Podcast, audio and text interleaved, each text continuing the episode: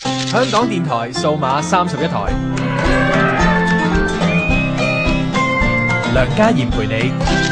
遊學全世界。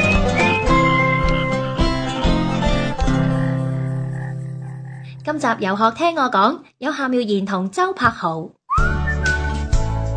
游學聽我講，星期二周柏豪、夏妙然。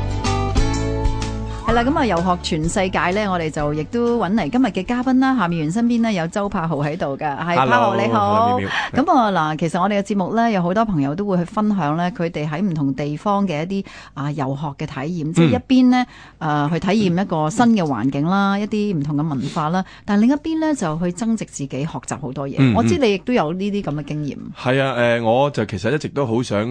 一個人孭個背囊就去其他嘅國家啊，嗯或者由香香港行去歐洲啊嗰啲咧，係想真係想試下呢啲嘢。咁但係一直自己工作嘅時間表就冇冇得實現呢個夢想。咁但係早前其實都試過兩次機會，就係直情係去咗泰國度拍戲。咁啊誒，基本上其實一去一次都差唔多成個幾月，咁、所以我有三個月喺誒、呃泰國度生活嘅，係拍戲。咁但係唔係話淨係做嘢咁簡單，其實有陣時去到一啲拍嘢嘅地方，見到一啲村莊咧，就會睇到個對比啊，即係香港人同埋誒其他可能落後啲嘅國家，然後一啲落後嘅村莊嗰一個對比。嗰個生活嘅指數嘅分別，我有一次就去到一個垃圾堆填區度拍攝，嗯咁啊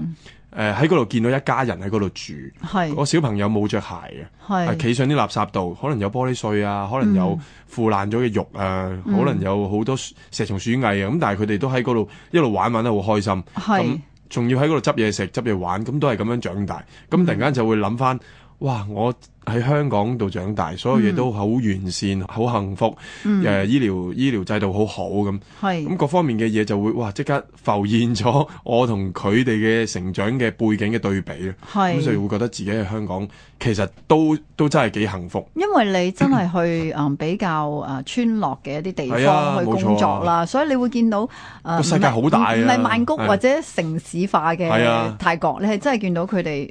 最誒好貧樸實窮嘅係嘅啊生活咁樣係。咁啊，你有冇嘗試去誒同佢哋溝通下咁樣咧？即係有有了解下咁嗯嘅樣。有啊，同佢哋 say 下 hello 嘅。咁係佢哋都係誒、呃全部嘅小朋友都係展現咗一個我覺得係香港見唔到嘅笑容咯，好係真實嘅，真係佢同你笑而唔係誒為咗應酬你、應付你，去去想你快啲走而。點下頭笑，佢哋真係好開心，覺得你係外地人。咦？係點解你入咗嚟嘅？咁誒咁得意嘅，你哋着啲衫咁，即係佢哋會好有求知欲咁去同你去歡笑。嗯佢咁會我覺得好好奇，好好奇啊！但係同埋佢哋唔係攞住 iPhone，即係都冇會 WiFi 係嘛？冇 WiFi 啦，冇電腦啦，然後就會覺得哇！佢哋佢哋真係望住自己嘅咯，即係望住我嘅咯，咁所以會覺得成件事係好真實，同埋誒人與人之間應該係要咁樣咯。嗯即係而家係冇晒，我識嗰啲小朋友全部都係都都係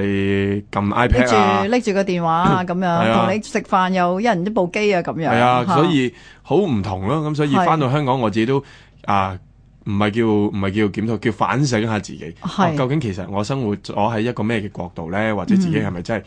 呃、覺得成日覺得自己好慘，係咪真係咁慘咧？呢、個世界係咪真係仲有人慘過我，或者我慘過我哋咧？嗯我就會反思呢一樣嘢咯。咁啊，周柏豪，其實你一路讀書嘅時候咧，你話好你好向往一啲好自由 啊、自在嘅一啲誒遊學嘅一嗯啲旅遊啦吓，咁、你冇真係以前去過某啲地方去啊，真係去試下諗下有冇咩堂可以上下或者學下嘢咁樣咧？誒冇機會讀咁書，但嘅係時候其實又喺入行之前，其實自己係諗住去攞哦攞誒做 model 嗰嚿錢咧，儲咗嚿錢咧，諗住去學音樂嘅，嗯哦有諗過去北京，咁但係最後都去北京學係啊，最後都係留翻喺香港喺陳光榮嘅 studio 嗰度嗯係學學音樂咯。係哦點解你會即係嗰陣時已經覺得自己想去北京啦？即係有啲人因為想學音樂去係去歐歐美啊？因為就係我哋今日做訪問嘅主題啊，就係、係真係想去見識下，唔、嗯想淨係匿喺自己一個成長嘅地方，學嚟學去都係咁樣嘅嘢，同埋、太有安全感啦呢、個地方，應該要去一個完全唔熟悉嘅地方去、去感受一下。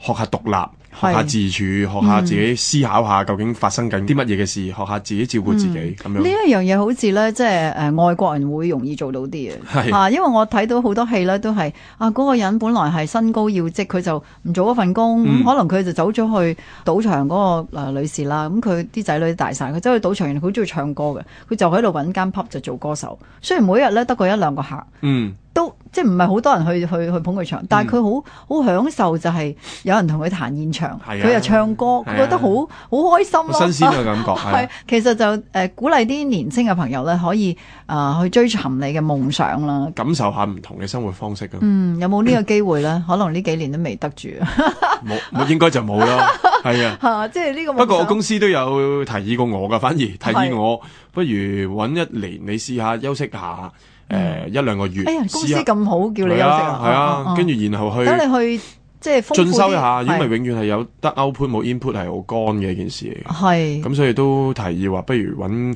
一兩個月你可以去誒、呃休息下，嗯誒充下電，嗯再揾下靈感啊，嗯或者去第二度地方度生活下，睇下嗯。有啲咩新衝擊可以擺到落個事業度咯。哇！咁如果真係有呢個機會嘅話咧，希望柏豪翻嚟有同我哋一定分享下，一定好唔好？會一定會好，唔該晒周柏豪唔。該晒。